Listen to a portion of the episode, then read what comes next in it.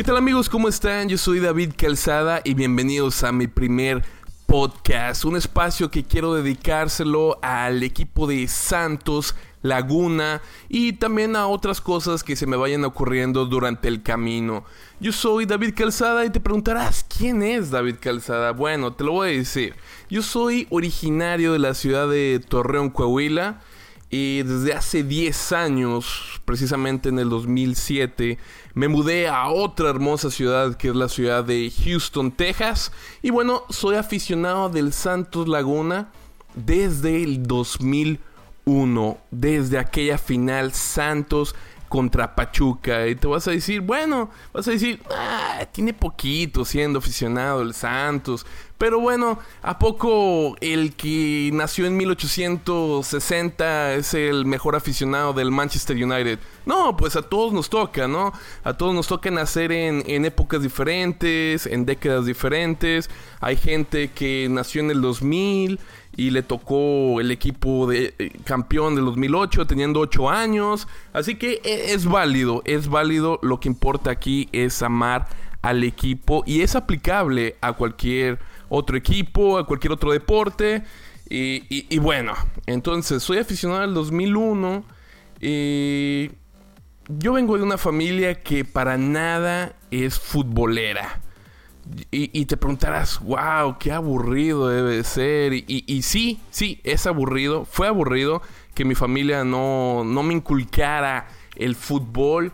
Porque la verdad, por ejemplo, mi mamá y según ella le gustaba los le gustaba tenis, le gustaba un poquito de de ella me decía que a veces practicaba voleibol, a, a, mi padre este que le gustaba el box, el tenis.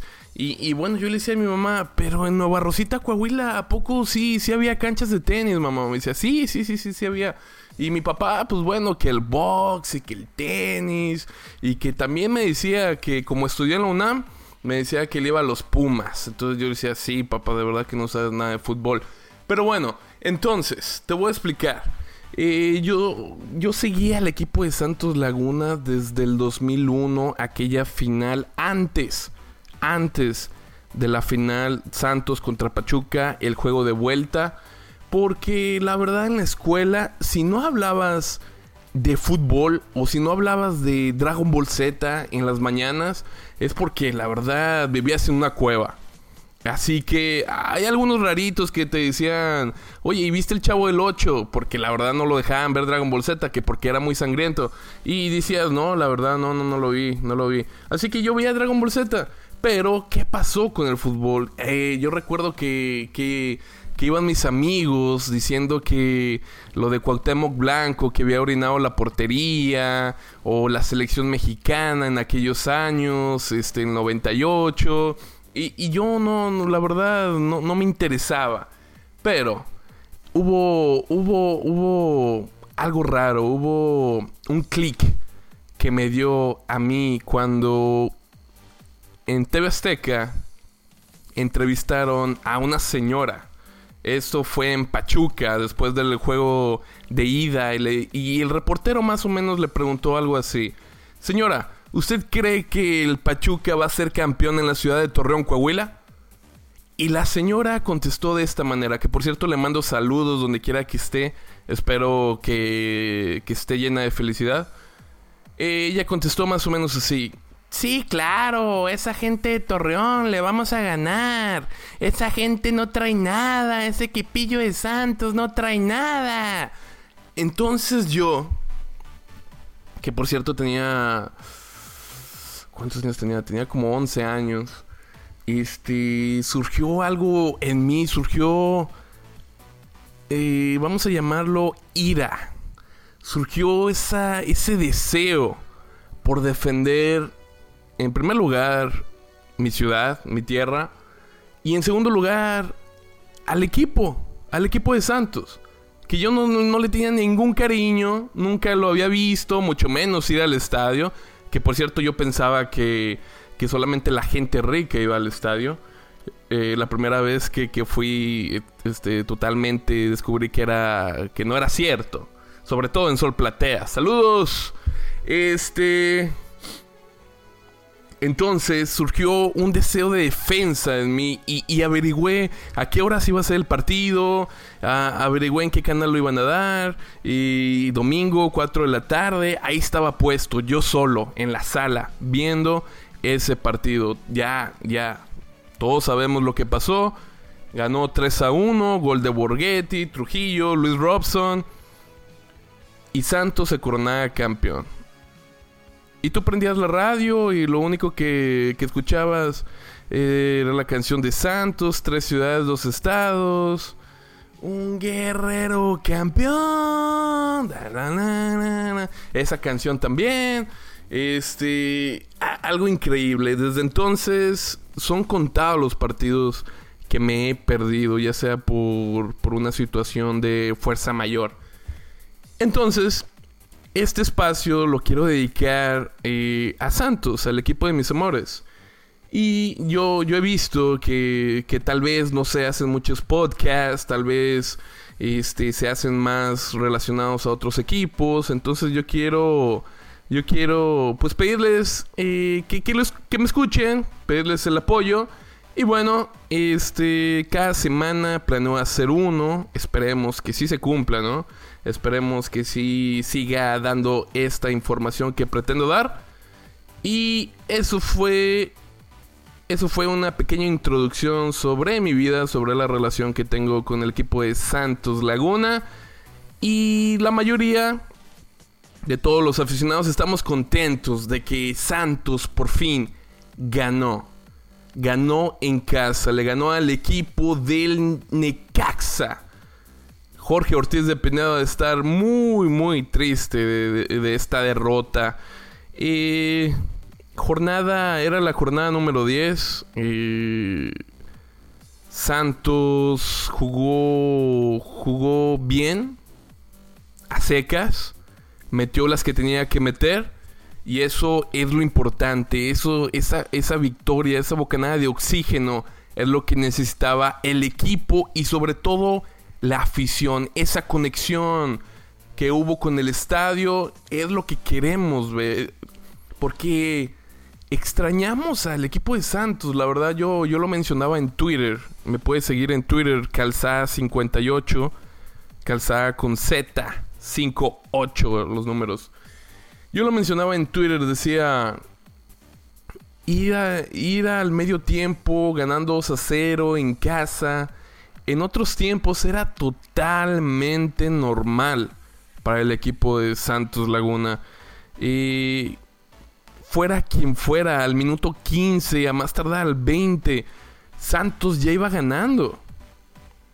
Ya iba ganando. Ese esos marcadores de 3 a 0, 2 a 0, 4 a 0, poco a poquito se han ido extinguiendo. Y ahora lo único este, que nos queda festejar, pues son estas, estas victorias aisladas eh, en casa, que era, de verdad que era nuestro, nuestro fuerte, la casa del dolor ajeno. Y, y desde que lo cambiaron, la verdad, es la casa del dolor propio. Ya, ya, cualquiera nos hace nos hace burla. Cualquier equipo, Querétaro, Puebla, ya puede sacar los tres puntos de Torreón, cosa que antes no, no, no era así. Se llegó a 12 puntos. Y también se llegó a 10 puntos del Veracruz en la cuestión del descenso. Después de 5 meses, el cabecita Rodríguez anota. 5 meses. Eso para un delantero en otros tiempos, y estoy hablando desde hace por lo menos, hace por lo menos cinco años, en los tiempos de Borghetti, los tiempos de Cristian Benítez, en los tiempos de Peralta. Ningún delantero se daba ese lujo de tener cinco meses sin anotar. Al minuto 32, Julio César Furch mete un gran gol a pase de Osvaldo Martínez. Al 44 el cabecita este mete el 2 a 0 eh, vía, penal Y al 58 Luis Ernesto Pérez mete el 2 a 1. Y por ahí los fantasmas del empate ahí se empezaban a asomar en la cancha del estadio Corona. Porque tanto empate, primero eran los empates y después las derrotas. Nosotros como aficionados ya no sabíamos qué esperar. Y lo voy a confesar, muchos de los partidos se me hacían muy aburridos, aburridísimos. Este, este Santos, este Santos de Orlegui, no nos ha regalado tantas, tantas noches espectaculares. Es más, ponle que no ganen, pero todos sabemos, la afición sabe. Si el corazón está dejando si, perdón, si, si el jugador está dejando el corazón en la cancha o no. Y, y se le demuestra, se le alaba, se le aplaude. Y muchos de los jugadores del actual equipo no lo hacen. No sienten la camisa. Bien se le preguntó a Jared Borghetti, ¿tú crees que muchos, que muchos jugadores del equipo de Santos actualmente sienten la camisa? Y Borghetti le dijo, no, no, no, no la siente. Jorge Giannini Tavares mete el 3 por 1 al 72. Giannini, Giannini, Giannini. Gran pase también de Osvaldo Martínez, que se la puso ya nomás para, para meterla. Para meterla. Toma, toma Giannini. Métela, por favor. Métela. Y sí, sí, se la metió, pero era cuestión nada más de saltar y meterla meter la frente y iba a ser gol. Era muy difícil que la fallara Yanini. Muy difícil. Al 76, Necaxa mete el segundo gol. 3 por 2. 3 por 2. Era. Era. Era difícil. Era. Se sentía el miedo de que Necaxa podía empatar. No lo hizo. Bien por Santos. Eh, mucha gente menciona que que hay la posibilidad de que Santos pueda calificar en esta liguilla. Pero yo pregunto, ¿para qué? ¿Para qué queremos calificar? Yo sé, yo sé, la liguilla es otro torneo, podemos quedar, podemos quedar campeón como en aquel 2015 con Pedro Caixinha, que nadie daba nada por nosotros. Nadie. Le ganamos a Tigres en el Volcán, le ganamos a Chivas en el OmniLife y perdimos 3 a 0 contra Querétaro, pero le habíamos metido 5 antes y Santos quedó campeón. ¿Por qué no se puede esta vez? ¿Por qué no? Puede ser posible.